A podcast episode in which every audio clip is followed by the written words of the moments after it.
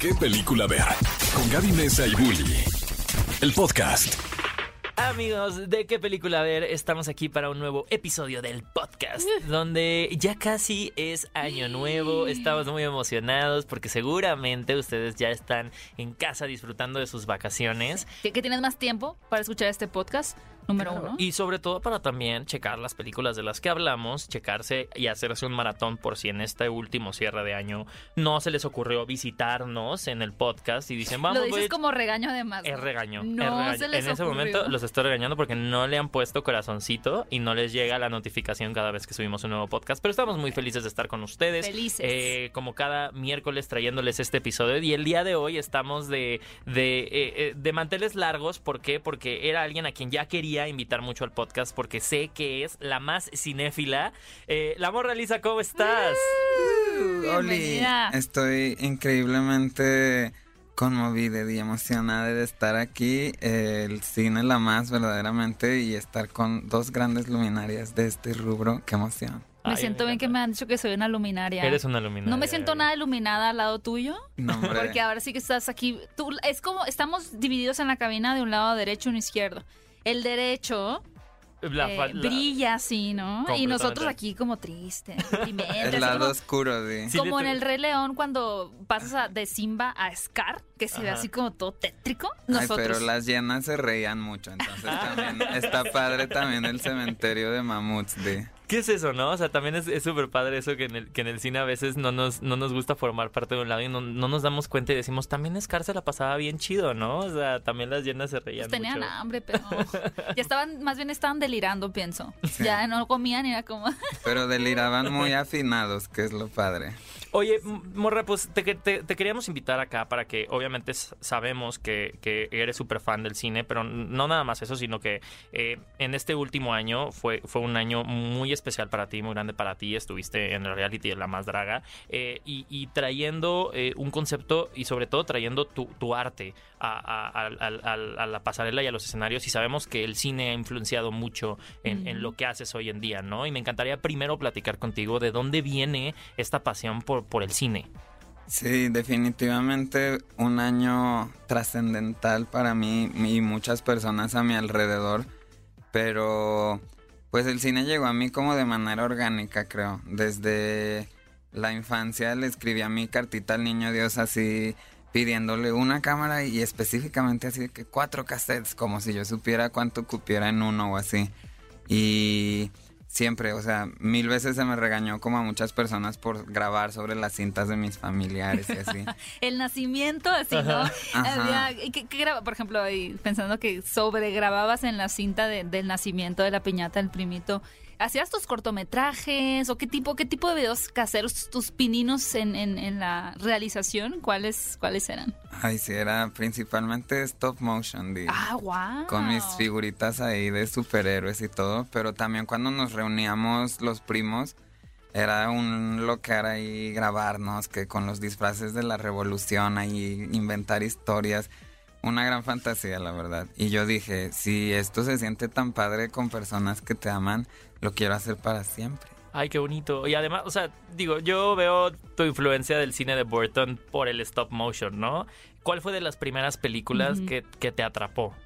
Eh, me acuerdo, no recuerdo el año en la que salió de Nightmare Before Christmas, pero recuerdo que mi hermana la vio, mi hermana es mayor que yo, y yo estaba así como de qué miedo, qué miedo. No, gracias, no, gracias. Es diabólico esto. Ajá, y pero mi hermana siempre tuvo como ese lado muy dark y yo me fui como Empapando. intrigando. es mayor tu hermana, dijiste, ¿no? Ajá. Ok. Y justo fue ese el primer acercamiento que tuve al cine de Burton porque yo dije, ¿qué es esto? Es Navidad, pero este error es, se mueve, son muñecos. Yo era muy niña, claro. Pero empezó ahí y desde ahí dije, como que hay belleza en lo oscuro. Y pobres de mis papás porque desde ahí me desvié del carril. Di. Todo es culpa de Tim Burton. Fuiste a la exposición cuando estuvo aquí en México, hace que fue hace como tres años, ¿verdad? Creo Una que sí, tres, cuatro años, ¿no? Cuatro Sí, quizá. Y es que ya la pandemia, ya no sé cómo restarle. Porque justo me acuerdo que fue de las razones por las que decidí mudarme a Ciudad de México. Ah. Que vine a esa exposición y dije, es que aquí está todo, válgame Dios. Esta es la señal que estaba esperando. Ajá. Tal Pero, cual. pues, eh, no necesariamente estoy ahorita desenvolviéndome en el cine, ¿verdad? Pero creo que es una manera muy interesante de llegar ahí y, lo, lo, habíamos visto, ¿no? Hace poco fueron los, los premios Metro y, me pareció muy interesante eh, que, que, el drag es, es, teatral, es un arte escénico, ¿no? Eh, y, me pareció también muy interesante esto que se decía de que, bueno, o sea, el drag, a pesar de haber nacido en, el teatro, haber nacido como un arte escénico, se le fue relegando y, creaciones y, manifestaciones del arte como lo que tú has hecho con, tu personaje, con, la morra lisa, eh, creo que nos recuerdan la teatralidad del drag. ¿no? Eh, me encantaría como preguntarte cuáles fueron como tu, en qué momento tú decidiste, obviamente, y cómo fue creciendo, ahora sí que la morra lisa en ti. Ay, sí, fue muy curioso porque tuve el privilegio de estudiar cine, producción cinematográfica. Y, nos fue bien, nos graduamos con un largometraje que se vendió, se estrenó en cines en Canadá y así. ¡Wow! ¿De qué trataba el corto, perdón? Ay, era sobre un policía que descubre un círculo de corrupción en la ciudad y en una noche busca exponerlo. Ajá. Y pues lo grabamos en 15 días, mis compañeros y yo. Fue pues muchos días, 15 días para un cortometraje. Una locura. No, fue un largometraje. No, fue, ah, un largometraje. O sea, fue en corto. Sí, o sea, fue súper poquito tiempo para un largometraje. Oye, ¿se puede ver esto? Sí, está disponible en iTunes. ¡Oh! Eh, se vendió en DVD en Amazon. No sé si todavía haya, porque la última vez que chequé los compré todos los que quedaban para. Dije, necesito recuerdos. Y estuvo muy padre la experiencia. O sea, yo lo hice a los 19 años, hice dirección de arte y diseño de vestuario. Ganamos el premio a la estrella naciente en el Festival Internacional de Cine de Canadá. Pero pues estuvo como que muy hermosa esa etapa medio académica.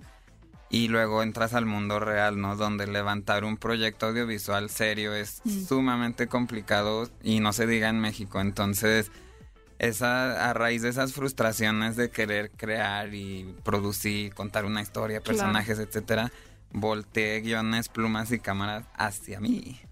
Y es ahí donde dije, pues si no puedo, el fideicomiso no me lo dan, la carpeta tururú, yo creo, crearé sobre yo, seré la película andando y me encantó corre eso, la película andando. Y esto además fue un fenómeno previo, por así decirlo, al tema de los influencers, ¿no? Porque el término como influencer, yo que empecé en YouTube hace 11 años casi, cuando empecé mi canal de YouTube, esto no, existía como tal, ¿no? Este fenómeno real eh, de las redes sociales, porque claro, estaba Facebook, ya estaba Instagram, pero no se había convertido en este, como dices tú, voltear la cámara hacia ti y decir, yo soy el producto, yo soy la historia, la historia soy yo. No sé si tú empezaste justo antes o te subiste un poquito más en la ola una vez que viste que había como una posibilidad por ahí. Pues de hecho tengo una historia que nunca he compartido en público. Sí. Donde en para mí tuvo un gran impacto la película de The Dark Knight con el Joker de Heath Ledger.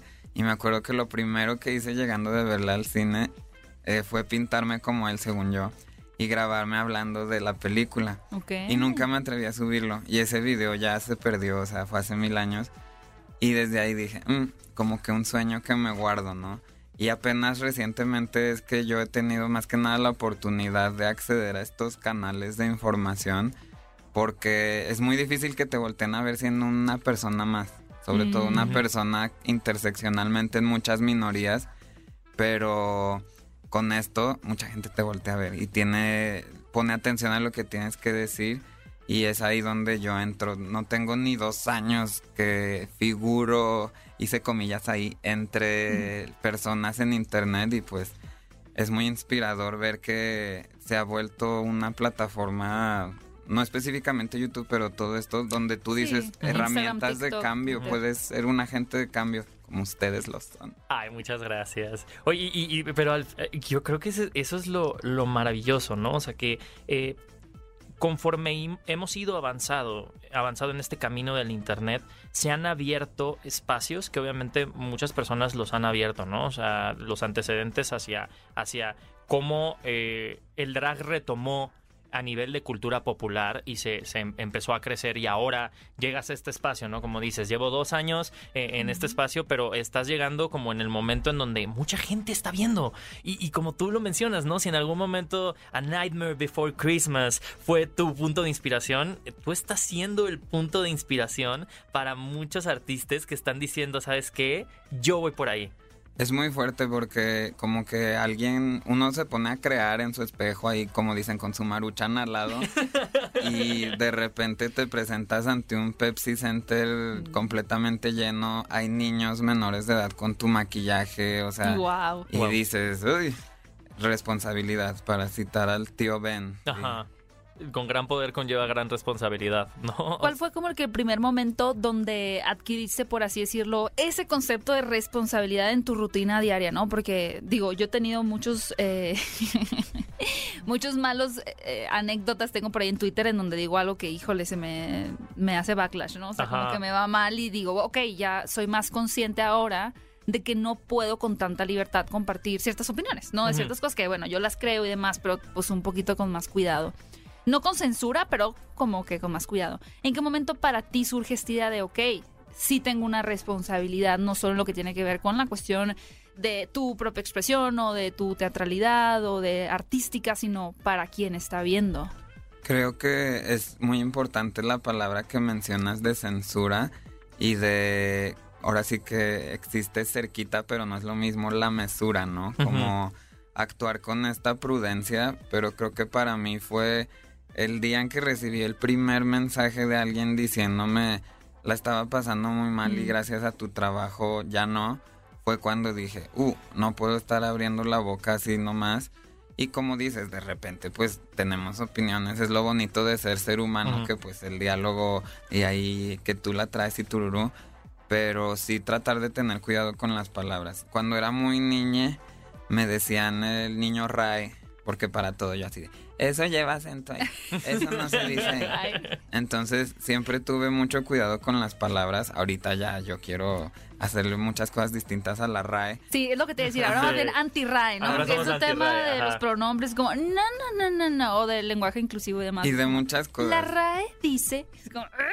Sí, de como querer meter en una cajita algo tan fluido como el lenguaje es así de, pero bueno, es muy, Exacto. es muy de, de esas generaciones, Y, y- ¿verdad? y- y que creo que lo estamos viendo hoy también con el cine, ¿no? Al final el cine es, es- es la herramienta que nos permite jugar a tener, como lo estábamos hablando, ¿no? Si tenemos diferentes opiniones y tenemos que tener mesura, pues creo que hay- en el arte podemos encontrar la manera de expresar eh, Sí. eh, cosas de las cuales podemos no estar de acuerdo o estar de acuerdo pero, y verlas desde otra perspectiva, o desde otros ojos. Y digo, me recuerda mucho porque acabamos, eh, sé que eh, tuviste la oportunidad de ver Titane, ¿no? Y esta película es igual una película que puede generar muchísimas conversaciones, pero que va más allá de lo que hoy estamos conociendo a lo mejor como una cultura de la cancelación. O, o, o sea, sí temas sociales, pero es que al final el cine siempre ha sido también una herramienta social, ¿no? Y, y ya adentrándonos en el mundo de las películas, eh, saber y queremos conocer cuál fue tu top de este año. eh, y podemos arrancar desde Titane, lo podemos, eh, lo podemos comentar. ¿Qué te pareció esta película?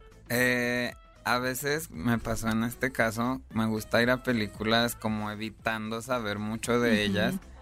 Y me pasó aquí que yo dije, ay, a ver qué. No, hombre, o sea. A ver, que me compro mis nachos y a la mitad de los Sí. tenías así a punto de... de- Sí, de sobre todo en la dije, primera mitad de la película. En la oscuridad dije, ¿es nacho o es aceite? ¿Es queso de nacho o aceite de carro? Ay, no, pero definitivamente retadora, como dices, pero creo que sí, pues un mensaje como muy visionario, ¿no? Así como hay que cuestionarnos todas las reglas de dónde estamos, qué somos, qué se nos ha dicho que tenemos que ser. Unos mensajes ahí bastante fuertes del el derecho de las personas sobre sus cuerpos. Pero sí, sí, me encantó cuando se acabó la película porque en la sala toda la gente así como de... "Mm, Y no se salió nadie Bueno. porque lo suele pasar con esas películas que hay gente que se sale de... de No, la sala. no se salían, pero había momentos en los que ustedes lo saben perfecto, que la sala no sabe si reír, si Ajá. hacer... Y hay gente que nomás... y ya pues nomás volteas con el heladito así, ay, jijiji. Pero sí, bastante fuerte. Ahora sí que como dijimos, la precuela de... De Cars. Ajá, de La Cars. precuela o no oficial de Cars. Bueno, pues ahora que lo dicen ustedes, me hace un tanto de sentido. Y fíjate que una conversación que yo vi alrededor de esta película específicamente, que yo no la percibí así, pero me gustaría saber eh, sus opiniones, es que hablaba también de la identidad de género. Yo no lo pienso, o sea, porque pienso que, no quiero hacer muchos spoilers, pero este personaje tiene que tener un cambio físico para aparentar y poderse camuflajear de quien realmente es, ¿no? Esa es como que la razón. No creo que lo haga tanto porque se sienta más cómoda en una u otra piel. Es como Lo más como fluido, pero hace como un recurso eh, bajo la necesidad más que el deseo. Pero había mucho, y leí muchas críticas de Europa, porque la película se estrenó en Francia y fue como que de donde se desprendieron muchas críticas y hablaban mucho como de esto, de, de la Identidad de género. género, de la fluidez. No sé, ¿tú pensaste eso cuando lo estabas viendo? Eh, creo que puede como catalizar esa conversación, pero como dices, estoy de acuerdo que va más a otra dirección. Creo yo como hacia el rumbo de la disforia, ¿no? De la disforia corporal. Y justo que ella, eh, bueno, este personaje por necesidad de supervivencia básicamente, eh, tiene que de manera dolorosa eh, acercarse a una idea que cree que tiene que cubrir para sobrevivir y de alguna manera se lo exige en ciertas circunstancias, ¿no? Entonces, como dices, no creo que sea tanto como de su identidad y fluidez, sino de la apariencia que tenía que presentar, porque, ay, ¿cómo la pasó? ¿Cómo la pasa? Uy, no, era muy fuerte. Y creo que ahí sí me gustó mucho que representaran, porque a veces he visto, ¿no? De ciertos videos, las, las bandas con las que te puedes cubrir el pecho, o sea, el daño, si, si son utilizadas con un material rudo, ¿no? Ajá, o malo, pues cómo, o sea, realmente yo creo que nunca he visto cómo el, el, el, la- el diseño de sonoro, ¿no? Cómo apretaba así, decías, uy, sufría realmente muchísimo por el No, personaje. y cuando sucede, a ver, no mucho spoiler, cuando sucede en una de varias ocasiones, yo dije, ah, de más, ya se acabó, qué padre. Ajá. Y ca- cada vez que volvía a sacar las vendas, yo decía, no, Ajá, no, y continuaba. vez". Y continuaba, y continuaba. Y claro, o sea, al final también es como los roles que, como, como lo decimos, ¿no? Los roles que estamos dispuestos a jugar para satisfacer las necesidades de otras personas. Y creo que esa es al final la lección que, que tiene esta película. Y, y echando un poquito para atrás, ¿cuáles fueron tus películas favoritas de este año?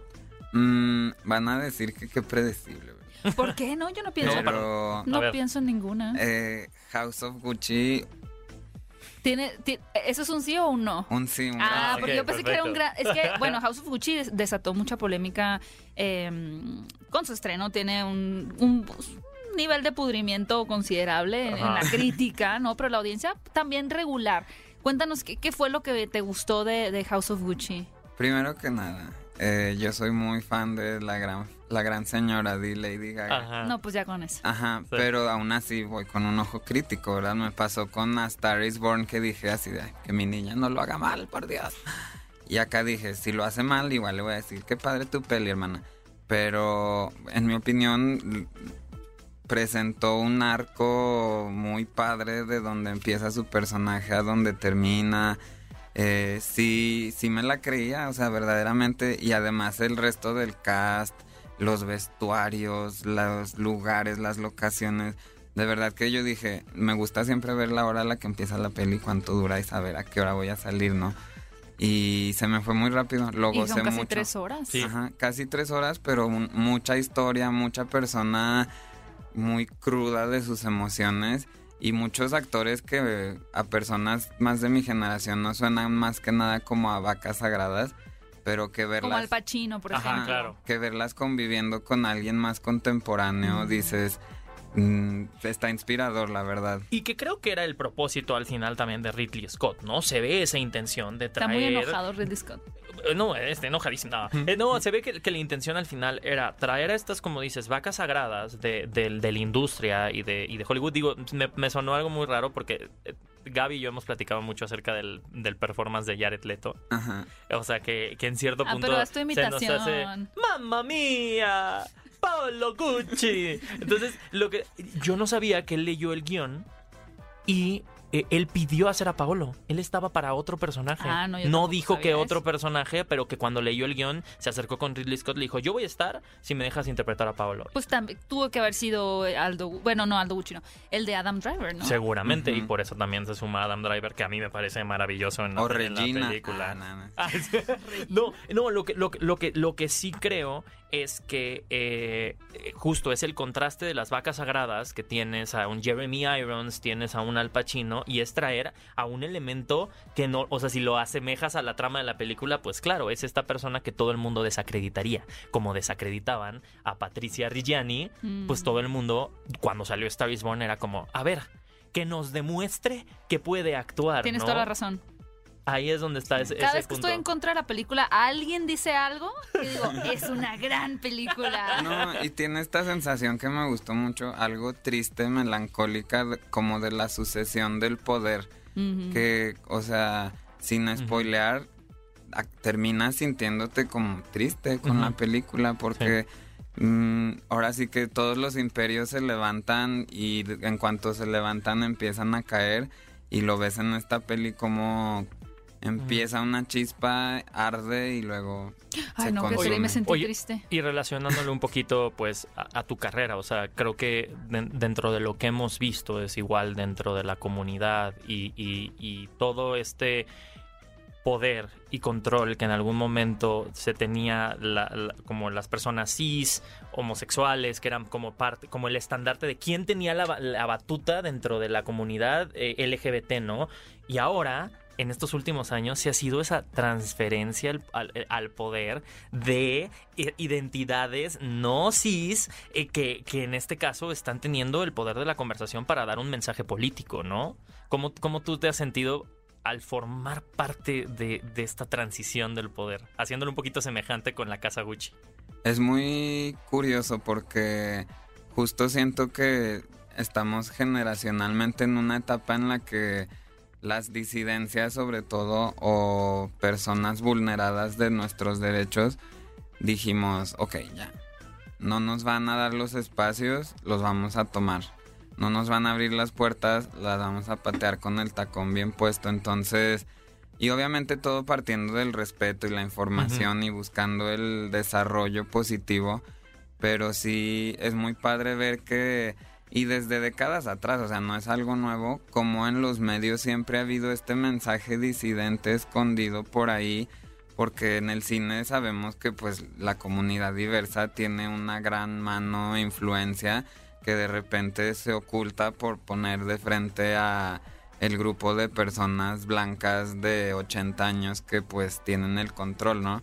Y está padre ver que cada vez hay más cineastas actuando fuera de eso, contando historias que antes no se permitía contar y pues alzando la voz, porque ahora sí que ya sea en la pantalla, en el escenario, en un podcast, tenemos que alzar la voz porque ahora sí que si no ahorita, luego empiezan los créditos y ya nadie se queda a oírte. Sí, y y sobre todo ahorita, por ejemplo, que está muy recurrente el tema de inclusión forzada, ¿no? Que, que realmente sería más una exclusión forzada, porque de pronto uno se da cuenta con esos temas de, no, es que ¿por qué? O sea, típico, ¿no? De por qué Netflix siempre Ajá. tiene que tener un personaje. Es como, amigo, o sea, has volteado, has, has así como que abierto la puerta al mundo Ajá. y has visto la gente que te rodea, o sea, de- de- desde cuándo todos son blancos Yo, heterosexuales. yo siempre he dicho es que, ¿no? ah, si me- o sea, cuando alguien me dice es que es inclusión forzada, y le digo, sí, sí es inclusión forzada para ti, porque tu mundo estaba tan chiquito que se te está forzando a abrir la Sí, cabeza es y darte eso. cuenta que el mundo es mucho más grande y que siempre hemos existido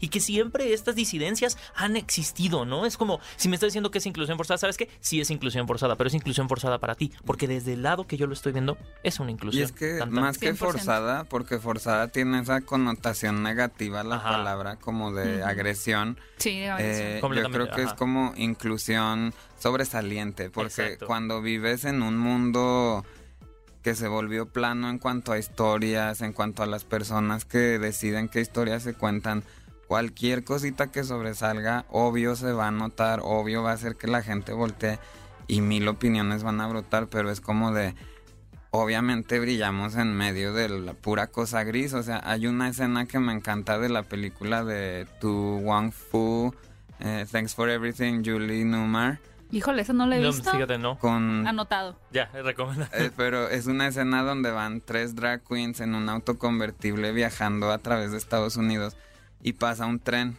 y en el tren va toda la gente vestida de gris, de azul, así leyendo el periódico y van sobre un tren, un riel preestablecido y ellas empiezan a bailarles y la gente en el tren empieza así como de, ay, ¿esto qué? Y se empiezan a parar y...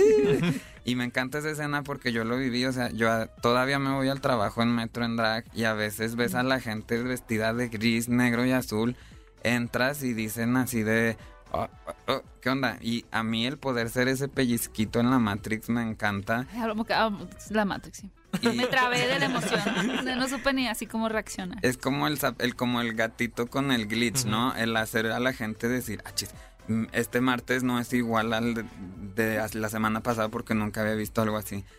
Y yo me quedo con eso, o sea. Me encanta. Muchas gracias por acompañarnos. Pues ojalá puedas regresar pronto para poder discutir quizá en el 2022 algunas películas que más esperas o también que tengan eh, personajes drags así que a ti te fascinen a ciertas películas o musicales también sería increíble. ¿Cómo te podemos seguir en todas tus redes sociales?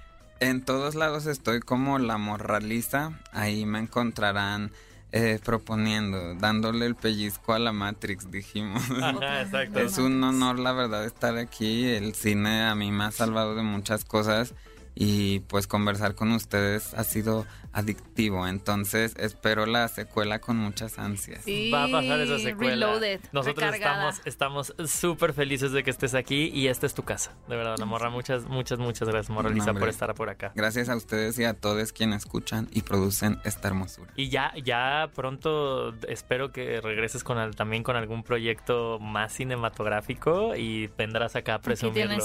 Tienes, talento Aquí que puedes te- utilizar. Exacto. Me encanta. No pedimos demasiado. Me encanta. Cinefilos, muchas gracias por escuchar este episodio. Recuerden que todos los miércoles tenemos a un invitado nuevo para poder platicar de diferentes temas, pero también nos pueden escuchar todos los sábados 10 de la mañana por XFM, donde además de platicarles de los estrenos, diferentes noticias, estamos regalando much- muchas cosillas para ustedes, desde boletos hasta artículos promocionales especiales de las películas que no van a poder encontrar en ningún otro lado. Así que escúchenos 10 de la mañana todos los sábados por Exa FM. Muchísimas gracias por acompañarnos y nos escuchamos en el próximo episodio del podcast de ¿Qué película ver?